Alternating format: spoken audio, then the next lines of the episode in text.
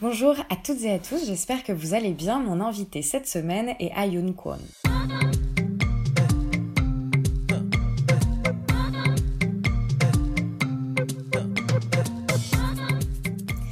Présente est un podcast dans lequel je souhaite mettre à jour ce qui vient en amont puis en aval de l'art contemporain. Mes questions portent donc rarement sur les œuvres en elles-mêmes, mais davantage sur toutes les réflexions et les doutes qui gravitent autour de celles-ci.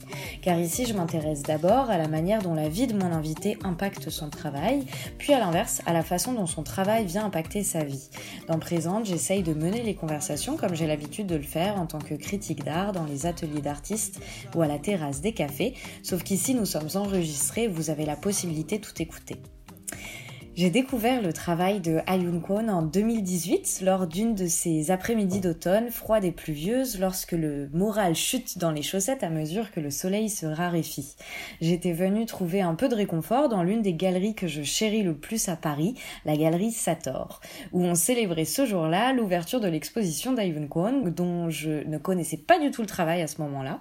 Lise Treno, la directrice de la galerie, me voyant émerveillée devant les œuvres exposées, m'a proposé de m'en faire découvrir une autre. Dans le bureau du galeriste, Lise m'a confié un casque VR. Je vous avoue que j'étais super intimidée euh, et pas très rassurée d'avoir cet outil sur la tête qui allait me couper du monde, mais dès lors que la vidéo a commencé, je peux vous garantir que ce qui m'entourait euh, n'avait que très peu d'importance. J'avais été projetée à des milliers de kilomètres de la galerie, dans la DMZ, la zone démilitarisée qui sépare les deux Corées, accompagnée par les souvenirs de Monsieur Kim, un ancien soldat sud-coréen qui racontait l'une des nuits qu'il a passées dans cet espace large d'à peine 4 kilomètres auquel l'humain n'a plus accès depuis euh, plus de 60 ans. Cette œuvre intitulée 489 Years, 489 euh, années, tant qu'il faudrait compter pour retirer euh, l'ensemble des mines présentes sur la zone, elle m'a tout simplement coupé le souffle. Trois ans après, cette œuvre fait partie de celles qui m'accompagnent et que j'aimerais partager avec la terre entière. Vous imaginez donc le plaisir que j'ai aujourd'hui de vous présenter Ayun Kwon pour ce 25e épisode présente. Bonjour Ayoun, comment vas-tu? Merci euh, d'avoir euh, accepté mon invitation euh, et de me, j'allais dire de me recevoir, mais non, c'est pas vrai parce que on est à distance. parce que moi là, je suis à Paris et toi, tu es, redis-moi, je veux pas dire de bêtises. Je suis à Taïwan. À Taïwan, voilà, donc on a un décalage horaire. Toi, chez toi, là, c'est la, c'est la nuit en ce moment. Oui, il est euh, 1h30 passé. C'est toi qui as choisi, hein, que les auditeurs se disent pas voilà, voilà. que je te fais subir. C'est moi. non, pas du tout. Au contraire, je t'ai invité pour, euh, pour euh, continuer notre discussion nocturne. Euh, c'est moi. Disais, tu as un hibou, une, une chouette, un oiseau de nuit. Oui, tout à fait. Alors, euh, J'aimerais qu'on commence par parler euh, de cette œuvre dont je parlais dans l'introduction, 489 Years. Euh, elle s'appuie sur les souvenirs de Monsieur Kim. La plupart de tes œuvres, elles ont pour point de départ le récit d'un souvenir.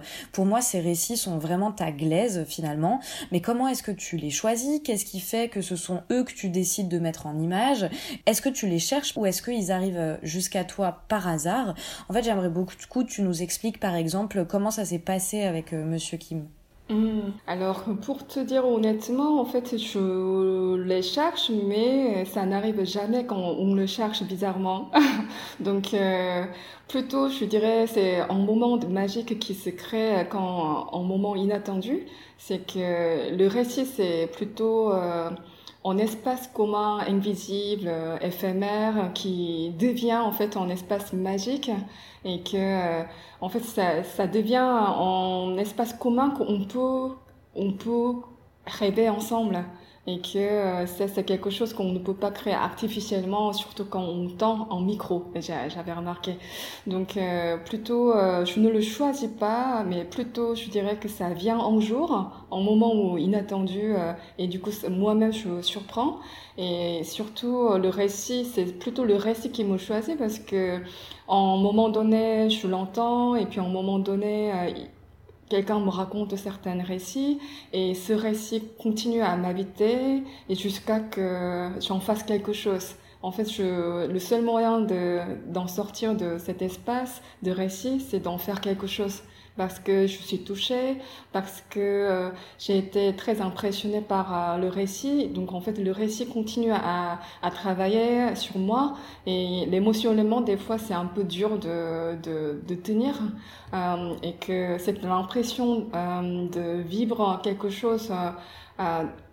Quelque chose avec le raconteur, quelque chose, comment on dit, de quelqu'un qui raconte? Oui, euh, le, narrateur. Euh, le narrateur, euh, je pense qu'il y a, je pense qu'il y a quelque chose de très émotionnel parce qu'on partage quelque chose assez émotionnel que, en fait, ça devient quelque chose assez fort qui te marque et au final, même si je le choisis, en fait, ce moment de magie ne se recrée pas quand je le décide. En fait, il faut juste être ouverte pour que le moment de magie arrive. Euh, et c'est ça aussi la clé. Parce que d'autant plus que là, dans le cas de, de, de du récit de, ce, de, ce, de cet ancien soldat, c'est euh, il, mhm. il, y a des sujets qui sont euh, un peu plus féeriques et légers, si je puis dire, comme par exemple l'oiseleuse. Mais là, dans ce cas de ce soldat, c'est quand même un, un récit qui a effectivement une part de magie, mais c'est aussi quelque chose de très dur, quoi. Donc comment ça s'est comment ça s'est passé avec ce monsieur Enfin, tu l'as rencontré, tu le connaissais d'avant Enfin, comment Déjà, c'est des vraies personnes, mmh. ne serait-ce que ça. oui. oui. Et euh, en fait, en 2014, j'étais en Corée. J'étais dans un village euh, assez proche de DMZ. Euh, même avant, en fait, j'ai travaillé sur DMZ comme modèle village ou d'autres travails. Et que du coup, je m'intéressais justement sur la notion de frontière. Et à chaque fois qu'on, quand je rentre en Corée, j'ai l'impression que la DMZ était utilisée dans, pour, dans un but politique. Et euh, je me suis dit peut-être euh, euh, qui pourrait vraiment raconter ce que c'est la DMZ Peut-être c'est les gens qui ont vécu vraiment dans la zone DMZ elle-même pas les politiciens, pas les, euh, pas les euh, d'autres personnes qui sont à l'extérieur, mais il fallait peut-être rencontrer des gens qui ont vécu certaines expériences dedans. Et c'est comme ça qu'en fait je commençais à intéresser aux soldats. Et euh, en 2014, j'ai visité une petite village qui se trouve dans la zone DMZ parce que la zone DMZ se trouve en plein milieu de la Corée qui qui coupe euh, la Corée du Nord et la Corée du Sud en moitié-moitié. Donc en fait, la zone centrale de la Corée est occupée par la zone DMZ. Sauf que comme c'est la zone très militarisée, euh, en fait, on ne peut pas y rentrer euh, sans autorisation et c'est très très euh, limité. Sauf que cette zone est très convoitée parce que, tu sais, nous après la guerre, en fait, la Corée était complètement ravagée et qu'il fallait nourrir le peuple, mais la zone centrale était très riche en termes de terre. Donc, en fait, l'État était, État voulu en fait mettre l'agriculture la, dans la région plutôt centre de la Corée. Très, la zone très proche de la zone DMZ. Donc en fait, la Corée du Sud a, donc en Corée du Nord aussi, ils ont fabriqué euh, un village artificiel auprès de la zone DMZ, donc qui était le sujet de, du travail des villages modèles. Mais en Corée du Sud aussi, euh, ils avaient euh, ils avaient créé un, village artificiel, donc 50% étaient soldats et 50% des agriculteurs. Donc le jour, ils travaillaient et le soir, ils surveillaient. Donc euh, en fait, j'ai eu euh, la chance de visiter euh, cet village. Donc déjà, même pour y rentrer, il fallait passer des contrôles de pièces identitaires. C'est pas ouvert à tout le monde. donc je suis rentrée et j'ai pu rencontrer le directeur de ce, ce, village. Et il y avait un petit musée de mémorial et euh, donc j'ai pu rentrer et dedans j'ai trouvé en fait un recueil de lettres des soldats de, de, des années 60. Ah ouais, et c'est là que en fait j'ai je me suis rendu compte pour la première fois que la frontière était avant tout c'était une rupture humaine. Parce que à l'époque tu pouvais imaginer qu'il n'y avait pas de téléphone portable comme aujourd'hui ni d'internet. Donc la seule chose qu'il pouvait faire c'est d'écrire une lettre à sa famille parce que euh, les papas les soldats enfin les, les fils les jeunes fils ils sont tous euh, euh voilà, dans le service militaire, et sachant qu'en Corée du Sud, en Corée du Sud le service militaire pour tous les, tous les hommes valides, c'est obligatoire. même jusqu'à aujourd'hui. Hein. Donc à l'époque, donc euh, dans la lettre, ils avaient dessiné, euh, des fois ils joignaient quelques photos, tu vois, qui s'inquiétait sa fille qui va à, à l'école primaire. Enfin, quand tu lis toute cette histoire euh, de quotidienne qui s'inquiète parce qu'ils sont loin et que qui se demandaient s'ils allaient, ils allaient bien, ça m'avait beaucoup touché. Et c'est peut-être là qu'en fait je commençais à m'intéresser vraiment au récit personnel des soldats parce que loin de, d'un discours politique, mais peut-être euh, euh, quelqu'un qui a vécu vraiment dedans, euh, qu'est-ce que ça peut présenter pour lui la zone DMZ Et du coup, je commençais à m'intéresser à faire des interviews avec les anciens soldats. J'en ai, ai fait plusieurs avec des âges, des tranches d'âge différentes, mais ça, ça n'a pas réussi à, à, chaque fois. Des fois, quand on parlait, il me parlait très bien, mais dès que je sors le micro, ça a changé complètement. Ah bah, je connais ça. Hein. Aussi. oui. Et euh, surtout, euh, en termes de contenu, des fois, en fait, il y a, y a des choses qu'on ne peut pas dire euh, officiellement. Donc, quand il s'agit d'une discussion libre, on peut complètement parler librement. Et ensuite, quand il s'agit d'un micro, on sait que, voilà, as, en termes de en termes de soldats, enfin, tu une obligation de, de, ne pas divulguer certains secrets. Donc, euh, finalement, ça coupe beaucoup de discussions et c'était pas du tout satisfaisant.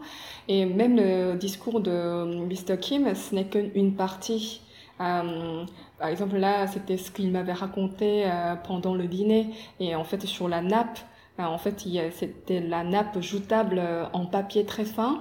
Et il m'avait dessiné, en fait, la fleur qu'il avait vue euh, à, à ce moment-là. Et euh, tu vois en fait j'étais j'étais pas dans la dans le restaurant. J'étais complètement dans la DMZ à travers euh, ses yeux en fait. Et j'étais tellement absorbée dans le récit que j'étais vraiment impressionnée. Et je pense que ça m'avait beaucoup perturbé limite. Et ça m'avait beaucoup touché de ce qu'il m'avait raconté. Et cette contradiction entre la beauté de la fleur et aussi le danger euh, le danger que ça présente les mines. Et donc, en fait, cette tension-là, pour moi, c'était complètement, euh, euh, complètement correspondant à ce que j'avais imaginé euh, la zone DMZ, en fait, la zone démilitarisée. Donc, euh, c'est comme ça que c'était venu un peu hasard et aussi un peu intentionné, mais parce que je voulais chercher. mais en même temps, ce n'est pas parce que je voulais chercher que ça, voilà, ce n'est pas parce que je voulais chercher que ça arrive, c'est qu'il fallait aussi que euh, quelqu'un soit euh, aussi partante euh, à cette ah aventure. Et voilà, donc mm-hmm. c'était. Hmm, je peux pas dire que c'était complètement. Mm-hmm.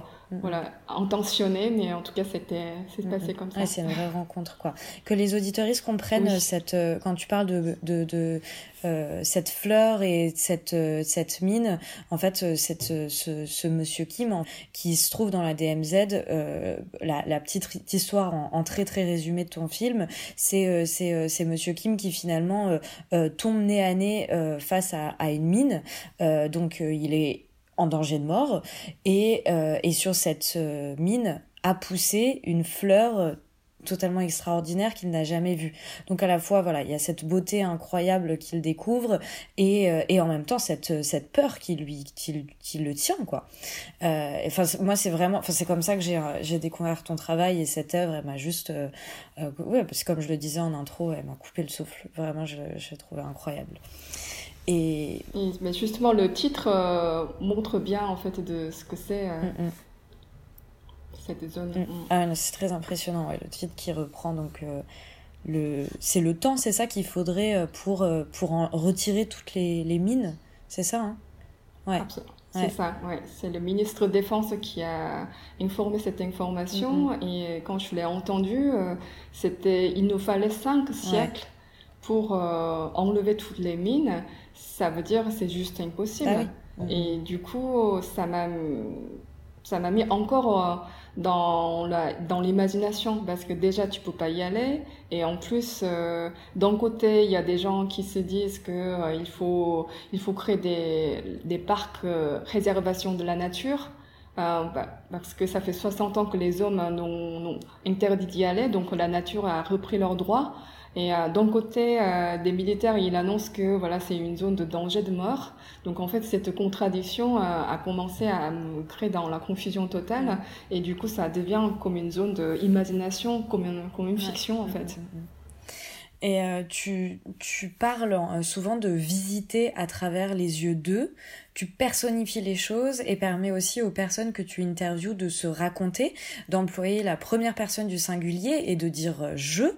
Le récit incarné, c'est aussi, euh, il est aussi présent en journalisme, plus particulièrement dans le documentaire. Euh, mais là où le journalisme reste attaché à cette fable de la neutralité, vaine si ce n'est dangereuse même selon moi, toi tu fais le choix de prendre, de rendre flou finalement la frontière entre la réalité et la fiction, puisque tu n'hésites pas à glisser également ton propre imaginaire dans l'intimité mémorielle des personnes qui se racontent à toi. D'ailleurs, le médium que tu as choisi pour, euh, cela n'est pas anodin, ou en tout cas, euh, ici, il porte très bien son nom, puisque euh, c'est très souvent la réalité virtuelle que tu emploies. Tu qualifies parfois toi-même ton travail d'animation documentaire. Pourquoi ce choix de l'interprétation, du fantasme et de la de la poésie finalement, pourquoi il t'a semblé euh, important d'entrelacer euh, ton imaginaire et ces récits que tu récoltes? Mm. euh, je pense que j'étais consciente de la limite de la prise de vue réelle. Ce n'est pas parce qu'on a la caméra dans la main qu'on peut saisir la vérité. Donc j'ai été assez déçue par rapport à la caméra, de la prise de vue réelle, peut-être euh, si la caméra est limitée pour euh, capter ce que c'est, euh, peut-être il faut aller dans d'autres façons, c'est-à-dire aller en aller dans quelque chose de beaucoup plus fictif pour raconter quelque chose plus loin, pour revenir en fait à quelque chose plus primordial peut-être. Et comme euh, en fait, comme la zone DMZ, pour moi, c'était un espace euh, fictif qui est devenu euh, quasiment mythique aujourd'hui parce que pour les générations comme moi qui sont nées après la création de la zone DMZ, nous on apprend à l'école c'est une zone interdite et nous on ne pourra jamais y aller et que la Corée du Nord on ne pourra jamais mettre le pied dedans parce que au moment où on traverse la frontière, on abandonne automatiquement notre nationalité du Corée du Sud. C'est c'est c'est comme un crime en fait.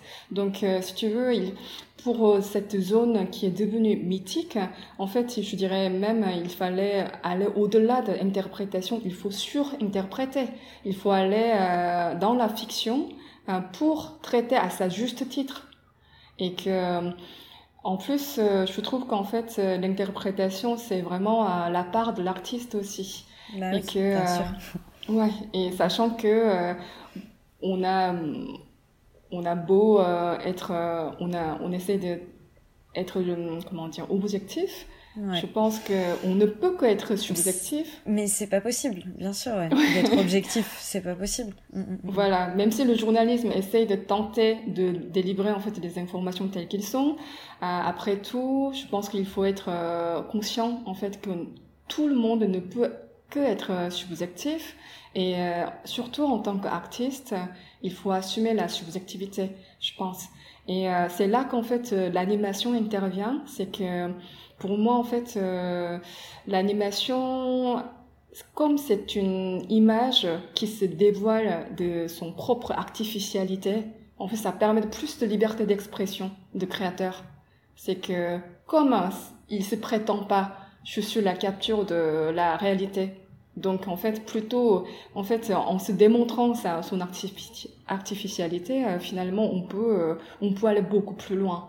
Et que euh, justement ça permet de plus de liberté et final c'est grâce à cette imagerie fictive de 3D je pouvais créer en fait des MZ beaucoup plus fantasmés et beaucoup plus surréalistes comme comme comme si c'était un produit de l'imaginaire et c'est vrai oui finalement. Bah oui oui. Oui mm, mm. ouais c'est ça que je trouve très juste aussi c'est que tu bah typiquement moi par exemple j'ai fait une école de journalisme et euh, et on m'a appris on m'a on m'a demandé de tendre un maximum vers l'objectivité. On m'a toujours rabâché. Il faut que les journalistes soient objectifs, etc. Mais c'est impossible. C'est totalement antinomique de parler de journalisme et de d'objectivité selon moi parce que le simple fait de choisir un mot plutôt qu'un autre ou de, de choisir de filmer telle chose plutôt qu'une autre, c'est un choix subjectif. Enfin, c'est un choix et donc c'est subjectif. Et, euh, et, du coup, c'est ça aussi qui me touche dans ton travail, c'est que euh, en fait, tu as conscience de cette subjectivité-là parce que tu es artiste et que de toute manière, voilà, tu, tu, c'est, c'est, c'est aussi ton travail de, de, de, de, de montrer, euh, enfin voilà. Et euh, mais aussi, euh, c'est aussi de, de, comme tu le disais tout à l'heure, aussi, c'est de de laisser la parole en fait aux personnes concernées, de pas euh, demander euh, que ce soit plus les politiques ou autres euh, qui parlent de la DMZ, mais que ce soit une personne qui l'a vécu dans sa chair, quoi. Et c'est ça que je trouve hyper touchant aussi, quoi. C'est que finalement ces récits-là, on ne les voit pas non plus. Donc ouais. Hum, hum, hum, et, enfin justement euh, quand euh, en, travaillant avec euh, ces témoignages que ce soit quand tu utilises l'expérience de monsieur Kim ou encore l'histoire d'un demandeur d'asile dans manque de preuves euh, c'est vraiment ce que je ressens, c'est que tu réinjectes une forme d'humanité dans des problématiques politiques globales comme l'immigration ou la tension du coup entre entre les deux Corées. Euh, tu leur donnes vraiment cher, quoi. Euh, est-ce que c'est c'est une manière de se réapproprier des espaces et des mémoires collectives qui sont parfois confisqués à des fins politiques? Mmh. Moi, j'ai vu ça. Euh, tu me dis si j'ai une bêtise. Hein. non, non, pas du tout, pas du tout. Tout simplement, euh, je voulais dire que c'est vrai. Euh, c'est vrai qu'il y avait certains de mes travaux en fait qui sont alignés sur cette partie-là, mais je n'ai pas la prétention de dire que je suis défenseur de droits humains militante. seulement, à un moment donné de ma vie, c'était un sujet qui me traversait, qui m'avait beaucoup touché, qui m'a concerné. Euh, donc en fait, je me suis identifiée dans cet conflit euh, quelque part euh, dedans, je pense. Et c'est ça qui m'a qui m'a poussé à faire ces projets-là. mais je ne veux pas identifier en fait uniquement dans ces sujets-là difficiles. Au contraire, en fait, j'essaie de m'en sortir parce que je pense que ça, en tant qu'auteur, en tant qu'artiste, il faut toujours continuer à se poser la question et qu'à un moment donné, au fur, et à mesure de, des projets, euh, je me suis rendu compte est-ce que j'étais pas en train de m'enfermer en fait à certains sujets qui m'intéressent et que peut-être ça aussi ça devient une certaine attitude euh, que je crée. Et du coup, en fait, je me suis dit qu'il fallait, euh, il fallait changer, il fallait sortir. Et justement, l'oiseleuse était, euh, pour moi, c'était un défi. C'est-à-dire que à, à, partir d'un moment donné, est-ce que je peux sortir euh, dans certains types de, de travail? Est-ce que je peux tenter vers quelque chose de beaucoup plus lumineuse? Est-ce que je peux faire face à quelque chose de euh, en souvenir mais beau parce que jusqu'à avant en fait j'ai travaillé beaucoup sur la sur le souvenir euh, plutôt lourde et ouais, euh, ouais. donc euh, justement est-ce que je serais capable de, de affronter une certaine joie et de la beauté? Et d'ailleurs c'était très très difficile de travailler sur l'oiseleuse parce que est-ce que tu peux expliquer un peu ce que c'est l'oiseleuse pour celles et ceux qui n'auraient pas vu cette œuvre? Oui, euh, très bref. Enfin, mm, mm. oui, euh, c'était euh, c'était en souvenir de mon ancien professeur de dessin Daniel. Donc quand il était jeune, avant de devenir professeur de dessin, il avait, il avait, il, est, il était plutôt en stagiaire d'architecture. Donc sa mission était de mesurer l'espace réel dans le bâtiment du XVIe siècle et et de faire un plan d'architecture euh, de l'intérieur. Donc il était censé visiter plusieurs euh, appartements, plusieurs maisons différentes. Et un jour, en fait, il a, il a rencontré, il a dû visiter un appartement de, de, de l'oiseleuse qui était surnommée euh, parce que elle a collectionné les oiseaux vivantes. Et le jour quand il a visité, la porte s'ouvrit et qu'il a découvert toutes les oiseaux de, toutes les variétés, toutes les couleurs. Et au final, il était tellement fasciné qu'il avait oublié sa propre mission, pourquoi il était venu. Et du coup, au final, pour déposer son le plan d'architecture d'intérieur, en fait, il a dû inventer de ce qu'il se rappelait de, de ce moment-là. Donc, en fait, je trouvais ça assez fascinant. du coup, j'ai fait un projet qui s'appelle Voiseleuse qui concerne en fait sur la visite d'un espace de souvenirs. Donc dedans en fait on visite deux fois euh, le même espace, une fois, la première fois, comme je l'ai imaginé euh, à travers le récit de Daniel. Deuxième fois, on revisite cet espace autrement, comme si Daniel devait imaginer à l'époque pour dessiner le plan. Donc euh, encore une fois, une sorte d'abstraction. Donc c'était vraiment euh, par rapport à l'espace de souvenir, comment on, comment on revient en fait dans l'espace de souvenir. Et euh, justement, je voulais que ce soit un souvenir de rempli de couleurs et de, beauté, et pour la première fois. Et c'était c'était un challenge pour moi. Et je me suis rendu compte que final, il fallait un courage pour accepter l'image de bonheur aussi. Et euh, du coup, ça, ça m'a beaucoup euh, marqué.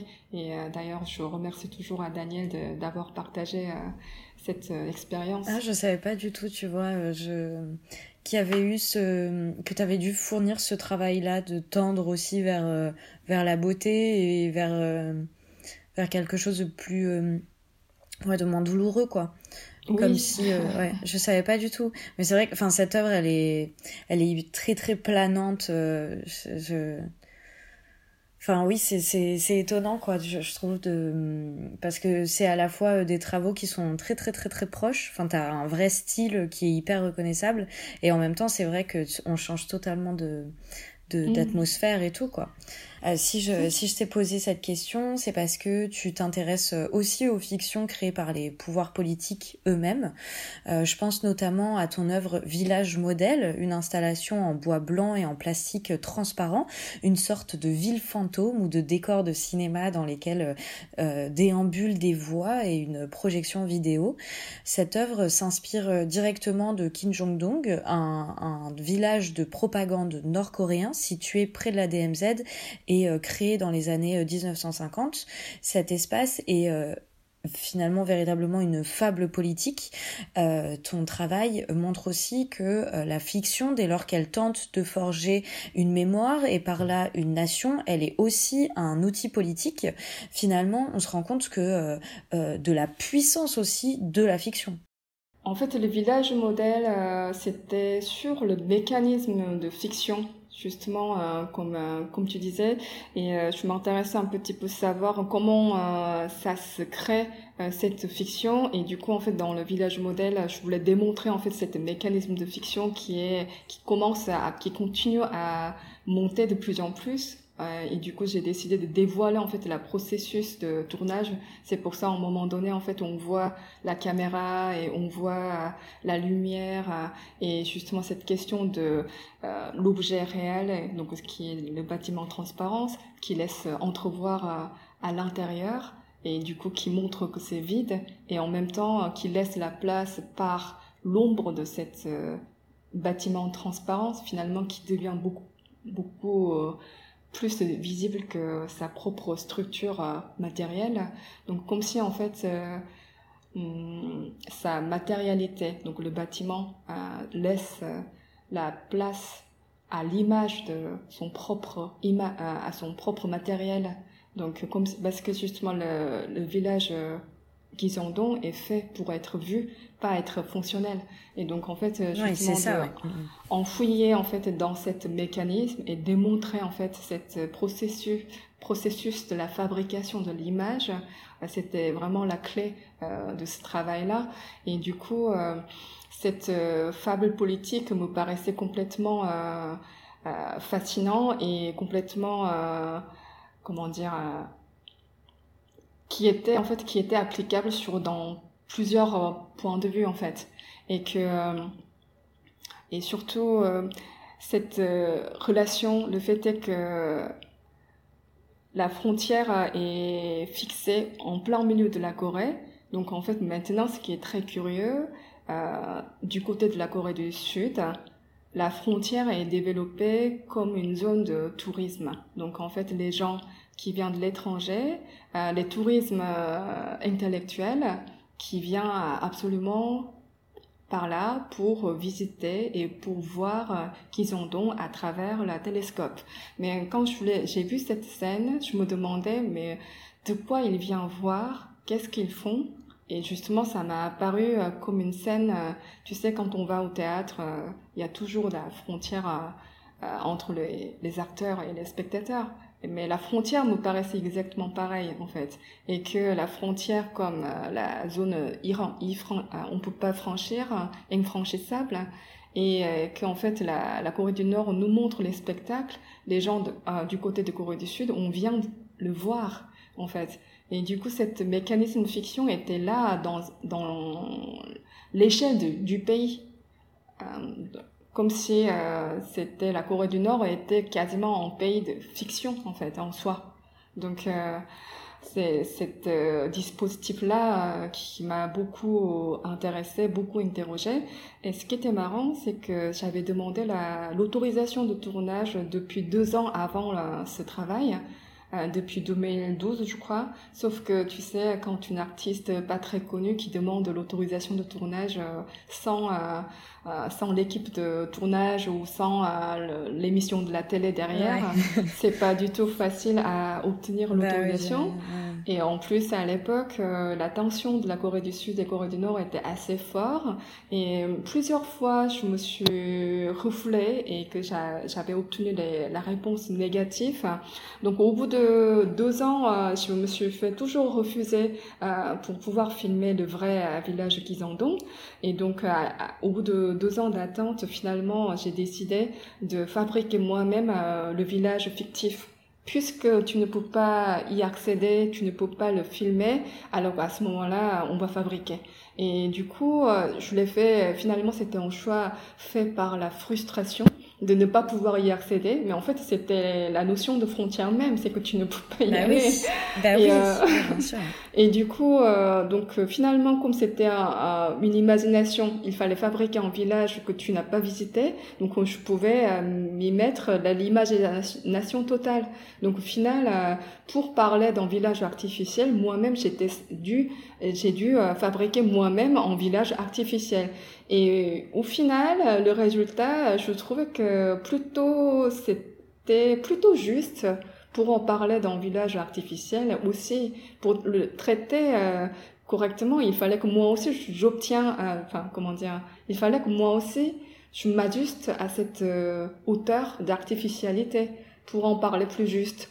Et donc final, j'étais contente de, de, ce, de ce résultat, même si c'était pas de mon propre choix. et que juste après, quelques mois, trois mois après, euh, Village Modèle, je l'ai terminé en janvier, en janvier 2014. Et trois mois après, j'ai eu enfin l'autorisation. Et du coup, quand même, je savais pas ça. si, si. Ah. Et quand même, euh, pour euh, accomplir mon désir, quand même, du coup, à ce moment-là, j'avais loué en caméra avec l'optique, super l'optique qui peut, qui peut filmer euh, le plus loin possible, euh, des matériels euh, ultra professionnels et avec un, directeur de caméra. Et donc, en fait, je suis allée filmer du bien sûr du côté de Corée du Sud, oui. le plus proche, ouais. Mhm. oui, le plus proche de ce que je peux approcher. Et euh, donc en fait, j'étais toute excitée et très perturbée parce que j'ai déjà fait, euh, j'ai déjà terminé Village Modèle. Donc qu'est-ce que je peux en retirer? Et donc j'ai regardé les, les roches, mais qu'est-ce que c'était décevant? Parce que euh, en fait c'était qu'en image toute plate et très limitée. Et euh, j'étais un peu perturbée en me disant que c'est ça que j'ai rêvé pendant deux ans et que j'ai été aussi frustrée de ne pas pouvoir le filmer alors que dans le village fictif que j'avais créé, en fait, je pouvais survoler dedans, je pouvais filmer les ombres, je pouvais les manipuler. Euh. Donc en fait, j'avais beaucoup plus de la liberté. Et euh, peut-être au final, c'était aussi un apprentissage intéressant aussi et de me dire que souvent de ce qu'on veut, peut-être c'est pas le meilleur meilleure euh, façon de traiter, mais euh, peut-être euh, des fois les contraintes aussi peuvent nous amener sur une direction un peu inattendue et sur d'une façon un peu surprenante, mais peut-être des fois avec un peu de chance, d'une façon plus juste. Ah ouais, clairement. Mais c'est drôle en plus que ça te soit arrivé euh, alors même que tu travailles justement entre la réalité et la fiction et que finalement euh, c'est c'est dans la fiction que tu t'es le plus épanoui parce que la réalité est décevante quoi. Ouais, c'est drôle comme euh, comme comme situation, je savais pas du tout. Mais si on a si on a beaucoup parlé du coup de rapport Corée du Nord, Corée du Sud, une de tes premières œuvres au Frénois, des murs, s'interrogeait davantage sur le point de vue japonais pendant l'occupation de la Corée euh, par le Japon. Euh, pourtant, euh, je me permets donc de rappeler que tu es né à Séoul, en Corée du Sud. cette volonté de mettre en image la pluralité des opinions, elle m'a beaucoup impressionnée parce que j'imagine que de prendre le point de vue opposé à celui de la mémoire traumatique de ta culture d'origine n'a sans doute pas été simple. pourquoi avoir, pourquoi t'as décidé en fait de mettre en place cette démarche hum, Je pense qu'au fond, euh, je voulais être libre. Quand euh, je suis arrivée euh, en France, je me suis rendu compte qu'il y a d'autres points de vue.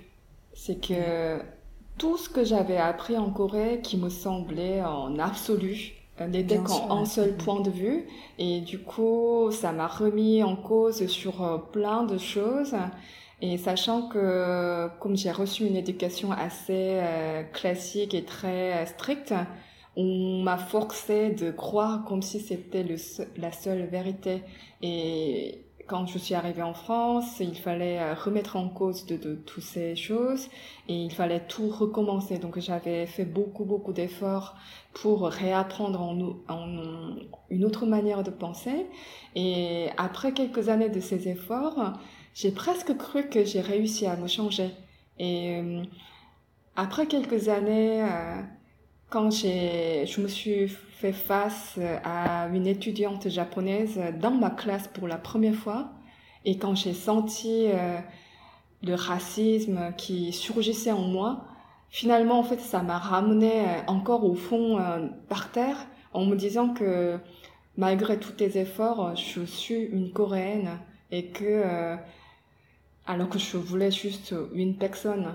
Et c'était assez douloureux de me dire que malgré tous mes efforts, finalement, je ne pouvais pas m'en débarrasser, je ne pouvais pas être libre de ce que j'avais appris. C'était, c'était très difficile à accepter, comme si en fait, euh, il y avait euh, quelque chose de beaucoup plus fort de, au-dessus de ma volonté, en fait. Et du coup, j'étais très en colère et que, euh, cet racisme, comment euh, je peux euh, le ressentir alors euh, c'était une histoire, une part de l'histoire que je n'ai pas vécue moi-même et que comment j'ai pu avoir cette cette racisme encore en moi et que comment comment je peux avoir en fait une distance par rapport de ce que j'ai appris. Donc finalement d'apprendre ou réfléchir ou de lire, documenter, c'était pas du tout suffisant. Il fallait que j'affronte euh, euh, physiquement. Donc en fait, j'ai fait un premier voyage au Japon. À l'époque, j'étais jeune, mais je voulais euh, éduquer les Japonais parce que j'étais foudrage en fait. J'étais euh, j'étais partie avec euh, la caméra dans une caméra à la main pour faire un documentaire c'est-à-dire, je pose une seule euh, question au japonais. Raconte-moi tout ce que tu sais de l'histoire de la Corée et du Japon. Et je sais euh, évidemment la réponse. C'est que comme euh, les Japonais de mon âge n'apprennent pas du tout au Japon, parce que le Japon avait effacé leur devoir de l'histoire vis-à-vis de la Corée, donc ils apprennent pas, ils vont dire non, je ne connais pas. Et du coup, en fait, mon seul but, c'est d'enregistrer que les Japonais de mon âge, ils disent non, je ne connais pas, je ne connais pas, je ne connais pas. Et de, en fait, mon documentaire euh, était censé accuser cette ignorance. Et que, alors moi, comment, comment j'ai le droit d'accuser euh, l'ignorance des, jeunes Japonais? Mais à l'époque, j'étais tellement foudrage qu'en fait, euh, j'étais partie euh, pour euh, leur parler et même si ce n'est qu'en seulement vingtaine de personnes, trentaine de personnes, c'est pas grave, mais il fallait que je les raconte, en fait. Et euh, du coup, euh, quand j'étais partie, donc je, je continue mon documentaire euh, comme ce que j'avais préparé et que j'étais pendant le pendant le tournage, j'étais accueillie en fait chez une japonaise qui s'appelait Masami. Elle était donc comme elle m'a accueillie, donc j'avais plus de l'occasion de lui parler de quoi il s'agit de quoi il s'agissait euh, de mon documentaire. Et euh, donc en fait, elle savait très bien en fait dans quel but je mène cette euh, enquête. Et donc le dernier jour de mon séjour, mon dernier, le dernier jour de mon séjour au Japon, donc j'avais décidé d'interviewer donc Masami. Et donc je j'installe ma caméra et je pose la question et Masami, elle pleure euh, sur ma question en me disant que je suis désolée. Et du coup, à ce moment-là, en fait, j'avais compris qu'en fait, j'étais en train de euh, d'exercer la violence à mon tour face aux jeunes japonaises qui n'ont pas commis non plus. Et là, je commençais à me poser la question, euh, qu'est-ce que j'étais en train de faire?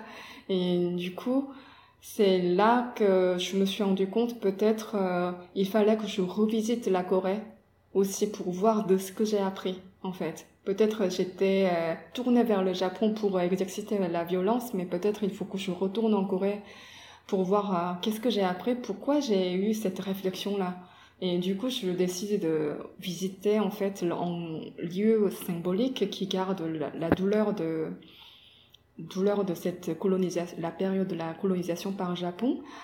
Donc c'est en prison euh, qui a été établie par le Japon, euh, qui s'appelle Sodemun, qui se trouve à Séoul. Donc qui le rôle, l'essentiel, c'était pour euh, encastrer en fait les, les résistants de, de l'époque des Coréens. Donc il y avait beaucoup de tortures, il y avait beaucoup de morts qui ont été exécutées dans cette prison. Donc aujourd'hui, après la libération, euh, donc euh, le gouvernement de Corée du Sud euh, avait décidé de le garder comme un, comme un mémorial. Donc avant ça a été servi aussi comme en prison, mais aujourd'hui c'est devenu un mémorial de l'époque de colonisation japonaise. Et malheureusement, ils ont gardé d'une façon assez puérile, c'est-à-dire de reconstituer en fait la scène de torture avec les mannequins qui bougent et qui poussent les cris quand tu appuies un bouton, comme si c'était une sorte de... Oh la violence euh, une sorte de Disneyland version horreur, quoi. Et du coup, euh, je, je trouve euh, plein de vidéos sur YouTube, euh, les visiteurs, les touristes étrangers qui viennent ici, mais qui rigolent, qui, qui passent un bon moment dans ce lieu-là et qui, qui s'amusent, mais on sait pas leur faute, c'est juste la la manière dont euh, ils ont exposé, ils ont présenté le passé n'était pas du tout invitant pour réfléchir ou ressentir. Au contraire, c'était en amusement. Donc en fait, j'étais vachement critique aussi de cette manière de, de laisser euh, la trace de mémoire. Donc en fait, j'avais décidé euh, de filmer cette prison sans aucun artifice de filmer seulement, euh, vider tous les mannequins à l'intérieur, mais seulement filmer le bâtiment, c'est-à-dire euh, filmer le, le, mur, filmer, euh, filmer le poignet, filmer la, la porte, le numéro, le plafond, le sol, seulement le lieu même purement en fait. Donc en fait, c'était, ça consistait vraiment à essayer de garder qu'est-ce que c'est cette place et euh, donc c'était finalement après tout cet euh, voyage, euh, ça m'a ça m'a permis de garder une certaine distance euh, par rapport à ma colère et par rapport de ce qu'on apprend. Et justement, ça me fait aussi penser qu'est-ce que c'est le journalisme aussi. du coup, voilà, c'était un long, long voyage que j'avais entamé depuis 2000, non, 2006 jusqu'à 2011. Ouais. ouais. Donc c'était. non euh, mais c'est. c'est. Enfin, j'ai eu des frissons tout le long. En fait, je trouve ça. Ça tellement fort en fait la manière dont t'as dont travaillé ouais pour euh, pour acquérir une liberté quoi une liberté intellectuelle et te aussi euh, une justesse au-delà de la liberté de te dire aussi de réussir à, à voir ce qui était de l'ordre du récit national, de ce qui était de l'ordre de, enfin voilà ce qu'on t'avait, enfin je trouve ça, hum, je trouve ça hyper impressionnant. Enfin, vraiment, euh, euh, je, ouais, j'ai la chair de poule.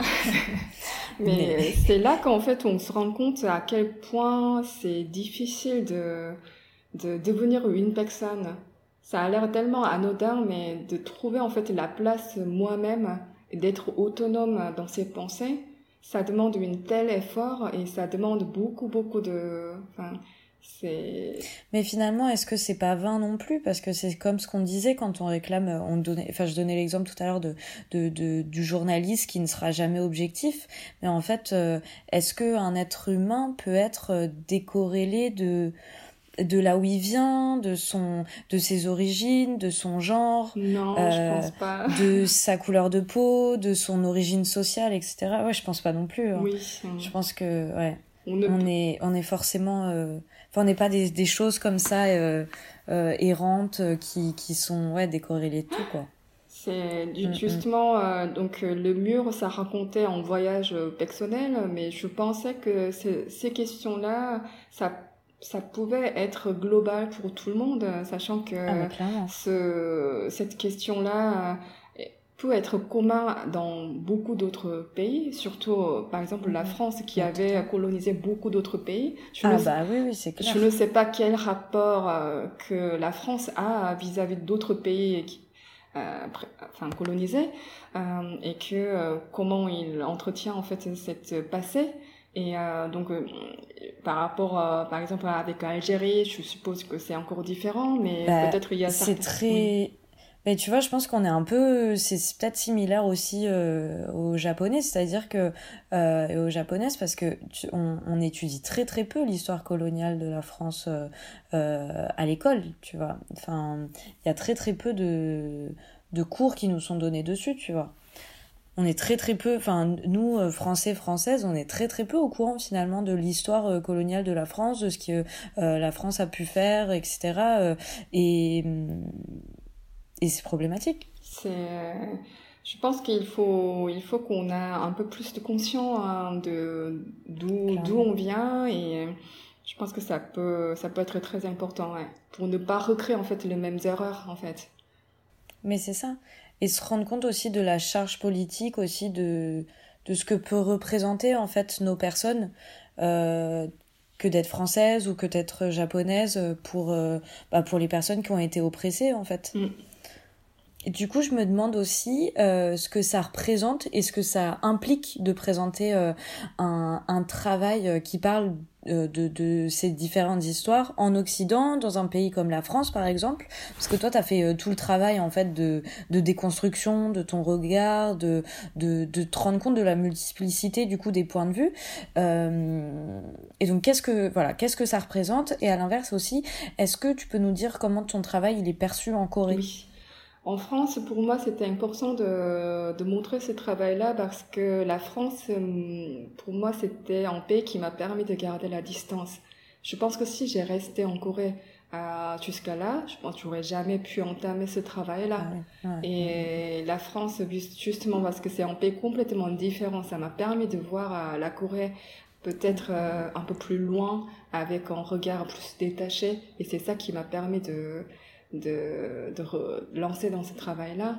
Et euh, du coup, euh, en France, c'est pour moi personnellement, c'était important de partager ce travail et de montrer en France, et aussi peut-être créer en fait euh, euh la réflexion similaire aussi euh, par rapport à la France. Et je pense mhm. que même si c'était un cas différent, mais j'étais persuadée que euh, dans d'autres pays comme la France pouvaient partager aussi dans en, la même point de vue que moi. Et euh, en Corée, euh, j'étais plutôt intimidée de montrer mon travail parce que euh, bah c'était tellement proche et que mm, mm. il y a encore certains gens qui sont restés comme euh, avant, comme moi j'étais, c'est-à-dire toujours euh, reste anti-japonais, toujours emprisonné par l'anti-japonisme.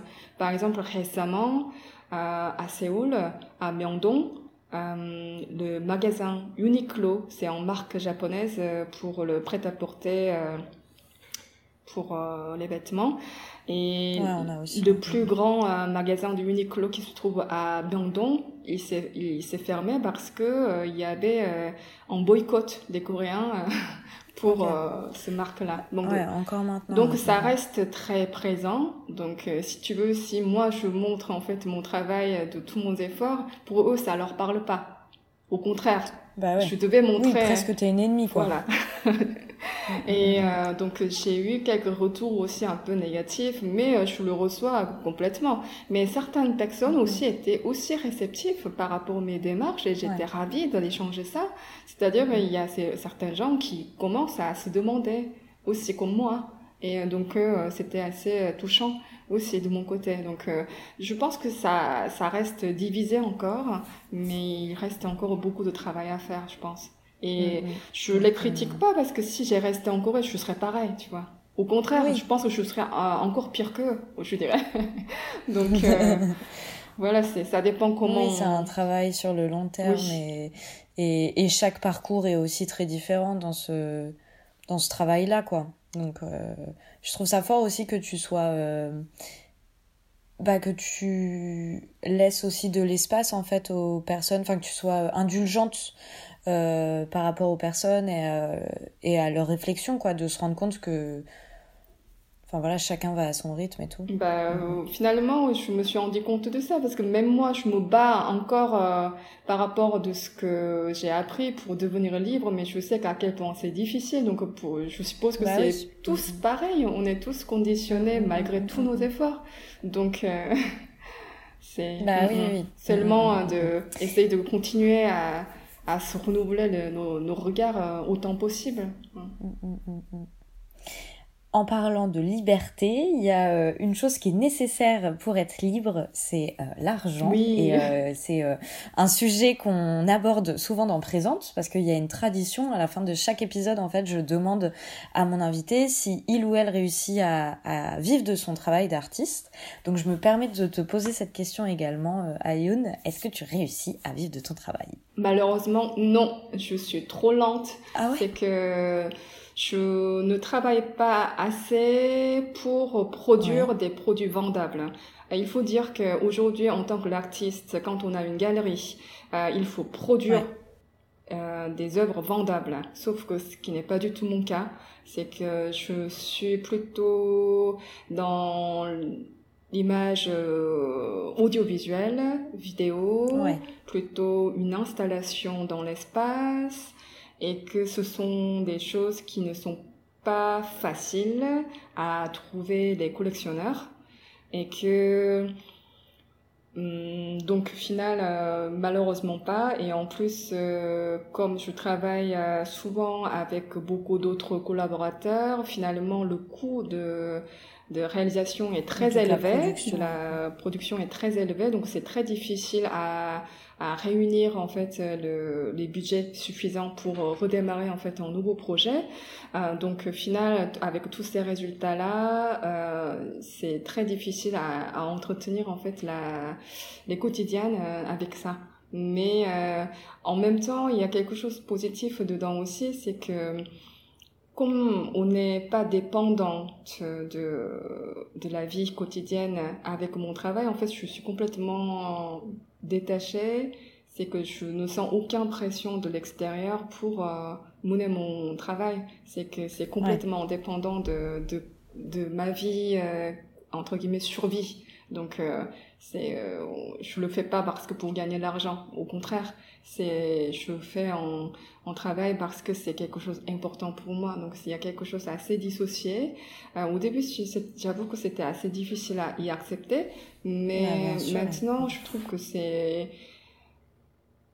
il y a son côté positif aussi et ça me va tel qu'il est. Mais peut-être un jour euh, j'y arriverai, mais euh, peut-être pas, et ce n'est pas grave. Mais c'est impressionnant parce que, enfin, que je sais pas si peut-être que des auditoristes n'ont pas vu ton travail, mais peut-être qu'ils l'ont vu et qu'ils n'ont pas encore euh, fait le lien. Mais t'as quand même, t'as eu une exposition au Palais Tokyo. Ton œuvre Village Modèle, elle était présente euh, au Centre Pompidou dans l'exposition euh, Global Résistance. Enfin, t'as quand même un CV qui est qui est super impressionnant, quoi. Donc c'est fou de se dire que encore euh, c'est toujours pas possible quoi. Enfin c'est impressionnant mais euh, oui c'est. Mais oui c'est vrai que je me souviens on avait eu une conversation il y a quelques années et tu m'avais dit que ouais t'avais une équipe de, de plusieurs enfin de plein plein de personnes quoi. Donc c'est ça aussi ouais qui est, ouais. Et que c'était des projets au long cours et tout, donc. Euh, Mais c'est vrai que en tant qu'artiste, c'est pas très évident d'y vivre. Et euh, pour que l'artiste puisse vivre par sa propre production, en fait, il faut qu'on soit ajusté au marché. Sauf que malheureusement, je ne le suis pas. Je ne suis pas ajusté au marché aujourd'hui. Je pense que le, le projet des œuvres audiovisuelles, les projets, euh, les œuvres interactives ne sont pas encore euh, au marché aujourd'hui. Et que mais ça va venir certainement aussi. Peut-être plus tard ça va venir, peut-être euh, ça ne ça ne viendra pas parce que c'est difficilement acceptable, difficilement entraînable. Je, je suis très conscient euh, de le problème de collection quand il s'agit de, des œuvres interactives. Mais euh, comment dire, ce qui est important, c'est que c'est pas ça qui va me faire décourager de continuer. C'est que ben, l'important, euh, c'est que je fais ce qui est important pour moi, qui m'intéresse. Et euh, donc, au final, d'accepter cette dissociation entre le travail et entre la vie quotidienne, au final, ça me protège quelque part aussi. Euh, mm, mm, mm, ouais. Mais c'est quelque chose qui revient souvent. Euh, c'est, enfin, ça revient souvent. Mais vraiment, bah, merci. Merci tout simplement à Youn. Bah non, ça m'a fait vraiment plaisir. C'était passionnant et j'ai passé un super bon moment. Je vois que ça fait une heure qu'on enregistre. C'est vrai. Et euh... pas, je n'ai pas vu l'heure passer. Moi non plus. Donc, non, mais enfin, c'est passionnant et euh, enfin voilà, encore une fois, je suis vraiment une grande fan de ton travail et du coup, euh, je, je, suis ravie de voilà de t'avoir euh, reçu dans Présente euh, et qu'on ait réussi à faire euh, cette cette interview malgré les milliers de kilomètres qui nous séparent. Mais on est liés toujours par par, par le net, donc il faut en profiter. C'est l'avantage. c'est ça. Merci vraiment beaucoup. C'était donc le 25e épisode de Présente. Merci à vous de l'avoir écouté et à Ayun du coup d'avoir euh, d'avoir accepté euh, d'échanger avec moi. Je vous donne rendez-vous sur le compte Instagram de Présente pour suivre toute l'actualité du podcast et échanger avec moi. Aussi, n'hésitez pas à vous abonner à Présente et à partager les épisodes que vous aimez. C'est le meilleur moyen de soutenir mon travail. Enfin, comme d'habitude, un grand merci à David Walters pour le générique. Je vous dis euh, à dans deux semaines, mais d'ici là, prenez soin vous et je vous embrasse. À bientôt Camille, merci. Au revoir. Merci à